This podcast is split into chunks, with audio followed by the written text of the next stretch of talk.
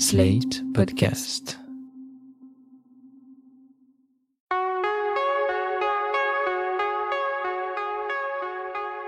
Je m'appelle Thomas Messias, je suis un homme blanc, cisgenre, hétérosexuel, et pour la huitième fois en dix ans, je me suis rué en salle pour voir le nouveau film de Xavier Dolan. Huit films en dix ans. À chaque fois, le chiffre me fait frémir. Car le Québécois ne se contente pas de réaliser des films. Il les écrit, il les monte, il s'occupe des costumes, il supervise aussi la direction artistique. Xavier Dolan est une vraie machine, mais une machine avec beaucoup de talent et tellement de sentiments. Vous écoutez Mansplaining épisode 23. Xavier Dolan, apprendre aux hommes à se remettre enfin en question. Un podcast slate.fr. J'aime vraiment beaucoup les films de Xavier Dolan. Moi qui suis adepte des classements en tout genre, on n'est pas fan de High Fidelity sans raison, j'aurais énormément de mal à les trier du meilleur au moins bon. Ma médaille d'or revient sans doute à Tom à la ferme. Les Amours imaginaires ferment très probablement la marche, mais c'est l'un des rares cinéastes actuels dont je trouve toutes les œuvres hyper stimulantes, y compris dans leurs défauts et leurs excès. Cela n'aura échappé à personne, mais Xavier Dolan est un type ambitieux. D'ailleurs, cette ambition lui a souvent été reprochée. En fait, ce qui ne passe pas, ce sont les réactions d'orgueil dont il a pu faire preuve ça et là, lorsque selon lui, son travail n'a pas été considéré à sa juste valeur. Tout est assez bien résumé dans un article publié en 2015 par le site du magazine Grazia, qui s'intitule Xavier Dolan est encore en colère et ça commence à devenir lassant.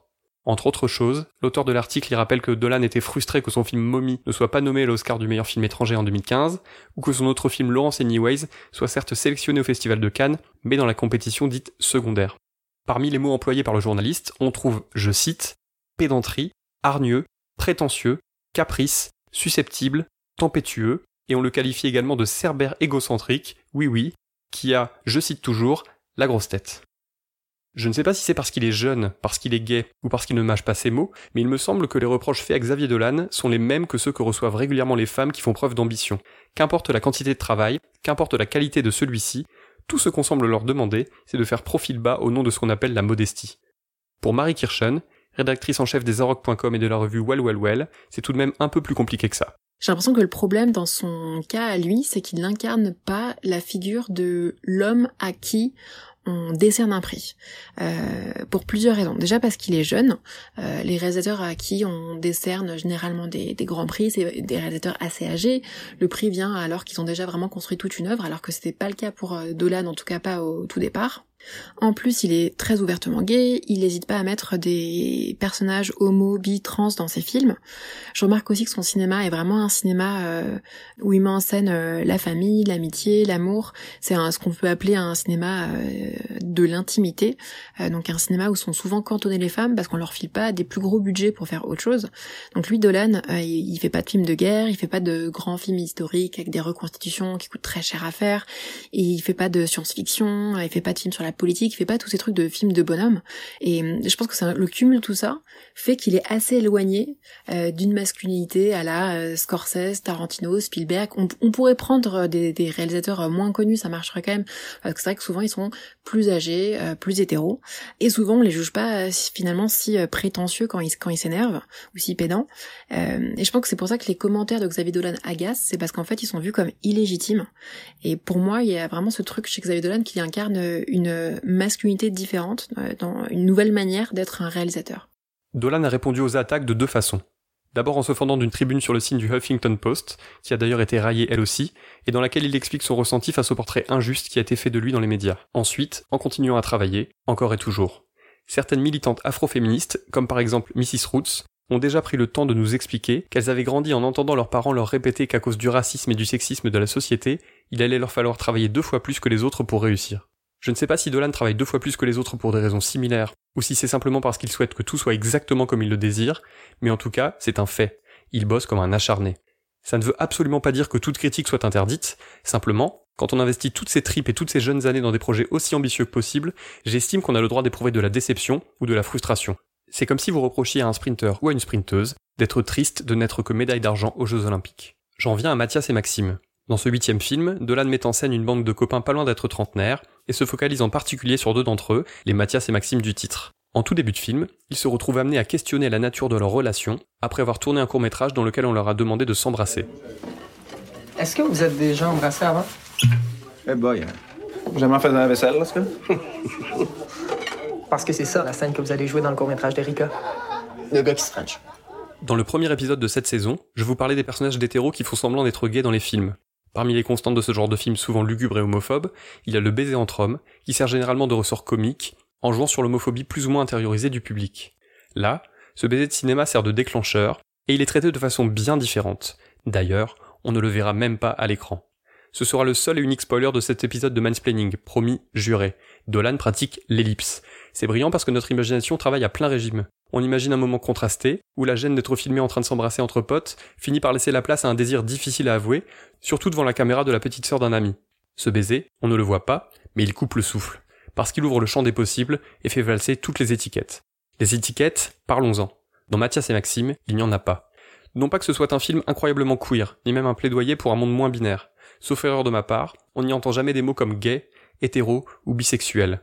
Seule la petite sœur réalisatrice, on reparlera d'elle un peu plus tard, se font d'un discours assez indigeste sur le genre et sur les étiquettes que la société nous appose ou nous force à nous apposer. J'ai vu le film lors d'une avant-première organisée à Lille, en présence de Xavier Dolan.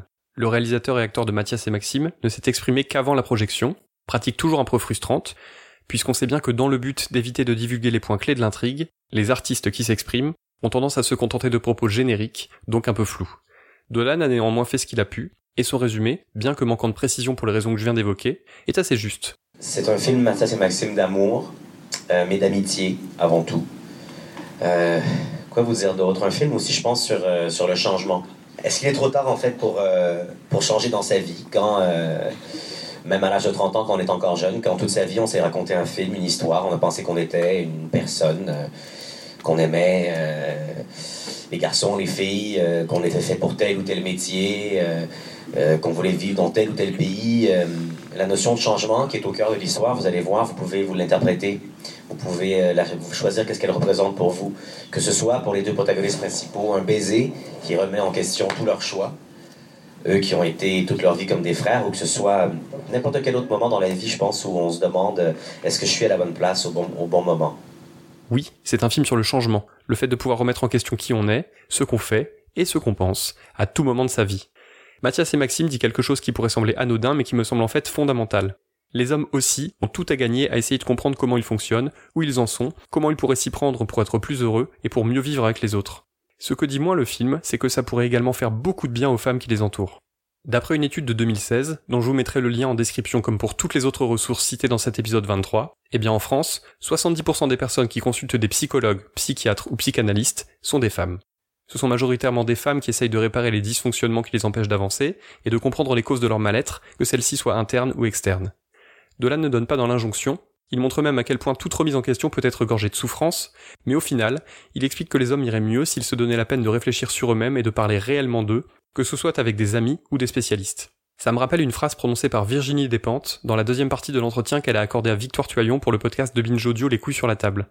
Que les, les femmes vieillissent vachement mieux que les hommes à cause de cette idée de tout le temps se remettre en question, vouloir évoluer, Et puis vouloir être des gens avec qui en parler, enfin, c'est quand même euh, la nature des amitiés féminines. Et aussi pouvoir admettre, je déconne. C'est un truc en tant que meuf, c'est très facile à faire. De dire, ok, j'ai merdé. Ouais, je déconne. C'est pas un truc, euh, c'est pas très facile à faire, mais c'est beaucoup plus facile à faire parce qu'on a, on n'est pas du genre euh, des, justement des vainqueurs tout le temps, des dominants. Des... Donc dire, euh, j'ai un problème, il faut que je le solutionne, nous paraît, je pense, moins difficile que, que pour un putain de mec, quoi. C'est vraiment une idée à laquelle je crois. Autour de moi, je vois des femmes de tous les âges démarrer une analyse ou poursuivre celle qu'elles ont entamée il y a des années, et non seulement elles s'y tiennent, chaque semaine ou en tout cas de façon très régulière, mais en plus elles en parlent. Déjà parce qu'elles ont compris depuis bien longtemps qu'il n'y avait pas de honte à cela, au contraire, et ensuite parce que c'est une façon de connecter le travail qu'elles font sur elles-mêmes avec le monde extérieur. D'ailleurs, il n'y a pas forcément besoin de voir un ou une spécialiste pour avancer. Cela doit dépendre des gens, j'imagine. Et puis c'est un budget. Ce qui compte, c'est de pouvoir passer du temps avec soi-même, et aussi d'avoir autour de soi des personnes avec qui dialoguer. Ce que Virginie Despentes et Victoire Tuaillon ajoutent dans l'épisode des couilles sur la table dont vous venez d'entendre un extrait, c'est que si les femmes n'arrêtent pas d'évoluer, c'est parce que leur discussion les y aide. Alors non, je n'ai pas dit que les femmes ne parlaient que de sujets existentiels ou traumatisants, simplement, elles se l'autorisent. On dirait que je dans ma tête ces temps-ci. Je vois des choses que je voyais pas avant. Je pense à des choses auxquelles J'en parlais déjà dans la saison 1 du podcast et l'épisode En finir avec les bandes de potes, qui vous a énormément fait réagir et qui continue d'ailleurs à le faire. je ne comprends pas l'intérêt du groupe d'amis s'il ne sert qu'à boire trop et jouer au Time's Up. Je ne rejette pas la notion de divertissement, mais simplement, j'ai du mal à la comprendre quand elle n'est pas accompagnée d'autre chose, d'un truc un peu plus épais à se mettre sous la dent. C'est quelque chose qui m'a frappé dans Mathias et Maxime, même si ce n'est pas le sujet central, et même si Xavier Dolan ne serait peut-être pas d'accord avec moi. Sur le devant de la scène, il y a les deux héros, qui vivent des moments hyper troublants en s'interrogeant sur leur rapport à l'amitié, à l'amour et au désir. Et puis en arrière-plan, il y a les autres, ceux dont j'ai eu du mal à retenir les prénoms tant ils m'ont semblé transparents. Des joyeux lurons qui mettent l'ambiance, organisent des fêtes, vous apportent un peu de chaleur quand vous avez le cafard, et c'est certes déjà pas mal, mais c'est tout. J'ai l'impression que Mathias et Maxime se servent de cette bande d'amis garçons comme d'une forêt dans laquelle se camoufler pour éviter de penser à autre chose, à ce qui compte vraiment, au virage que pourrait bien prendre leur existence. En toute sincérité, je ne vois pas ce que ça leur apporte, tout comme je ne comprends pas la non-mixité de ce groupe. J'en parlais juste avant à travers les propos de Virginie Despentes, on voit tout à fait l'intérêt qu'il y a pour les femmes à se réunir entre elles, sans présence masculine pour parasiter le groupe. Elles peuvent y parler de ce qu'elles ressentent, des difficultés qu'elles rencontrent, des événements déplaisants qu'elles ont subis, etc., etc. Et ça ne les empêche pas de raconter aussi plein de conneries, de passer de bons moments. Dans la majorité des groupes d'hommes, il semble que ça ne se passe pas tout à fait comme ça. Dans Mathias et Maxime, à part un peu de bonne humeur, et encore une fois ça n'est pas négligeable, je ne vois pas ce qu'apporte le reste du groupe. Je suis pas capable de croire que tout ce qu'on a bâti depuis qu'on est enfant, nous deux, notre gang, notre cercle, que ça va tout prendre le bord du jour au lendemain pour une niaiserie, pour rien. En huit films, c'est la première fois que Xavier Dolan filme une dynamique de groupe. D'habitude, ces personnages sont solitaires ou esselés, et font de toute façon assez de bruit à deux ou à trois pour qu'il n'y ait pas besoin d'avoir plus de monde dans la pièce. Cela crée une nouvelle dynamique assez intéressante, notamment en termes de mise en scène, puisque le cadre s'est élargi, comme le fait d'ailleurs remarquer Tim Ezopé dans l'édito qu'elle signe pour le magazine Trois couleurs. Mais cela a aussi des effets plus pervers, puisqu'en se focalisant sur un groupe d'hommes, Mathias et Maxime prend le risque de reléguer les femmes à la périphérie et de le faire de façon assez misogyne. Je vais être très franc, je ne m'en étais pas rendu compte au moment du visionnage, et c'est une certaine Lucille Bélan, journaliste et podcasteuse pour Slate, qui m'a ouvert les yeux. Dans Mathias et Maxime, les personnages féminins sont soit insupportables, soit considérés avec mépris. C'est vrai pour la réalisatrice du court métrage, qu'on adore détester avec ses tics de langage et son franglais horripilant. C'est vrai pour la mère de Maxime, alcoolique et violente avec lui. Quant aux autres personnages féminins, comme l'amie stripteaseuse ou la petite amie de Mathias, ils ne sont pas mieux traités. Je n'arrive pas tout à fait à savoir si c'est l'écriture de Dolan qui fait preuve de misogynie, ou s'il nous propose au contraire d'observer la façon dont tous ces jeunes hommes considèrent les femmes qui les entourent. Si on me demandait de choisir, j'opterais tout de même pour la première hypothèse. Dolan est quelqu'un d'intelligent et de précis. S'il avait voulu observer les femmes à travers le prisme de ce groupe d'amis, je pense qu'il aurait tout à fait su se débrouiller pour que ses intentions soient claires. La question reste ouverte, et d'ailleurs, je vous encourage à aller voir le film, pas parfait mais néanmoins hautement recommandable, puis à me donner votre point de vue sur la façon dont le réalisateur traite les hommes et les femmes. Sais, Matt, on se pose tous des questions un jour ou l'autre, hein? C'est ça la beauté de la jeunesse. Avoir 30 ans. Avoir encore le temps. Voilà, c'était l'épisode 23 de Mansplaining, un podcast proposé par Sled.fr. Merci à Marie Kirchen pour son intervention. Si vous avez aimé ce podcast, n'hésitez pas à le dire en nous courant d'étoiles partout où vous le pouvez, 5 de préférence, et en en parlant le plus possible autour de vous. Toutes vos remarques et vos questions sont les bienvenues à l'adresse suivante, mansplaining at sled.fr. Vous pouvez aussi me contacter via Twitter, mes messages privés sont toujours ouverts. Toutes les références aux articles, œuvres, vidéos citées se trouvent dans la description de ce podcast. On se retrouve dans deux semaines avec un épisode pas comme les autres, la captation du live que je vais enregistrer à la Gaieté Lyrique, un lieu parisien exceptionnel où se déroule le Paris Podcast Festival du 18 au 20 octobre. Concernant Mansplaining, ça se passera le dimanche 20 de 18h à 18h45, et je parlerai culture et masculinité avec quatre invités. Les journalistes Anaïs Bordage et Marie Telling, qui viennent notamment de lancer le podcast Peak TV pour Slate, la journaliste et critique Marie Sauvion, que vous pouvez désormais lire dans Télérama, et l'humoriste Laurence Yama, qui joue actuellement le spectacle Bonhomme. L'entrée est libre dans la limite des places disponibles, et si vous ne pouvez pas venir, pas d'inquiétude, vous pourrez donc entendre cet épisode spécial sur votre plateforme de podcast habituelle. À dans 15 jours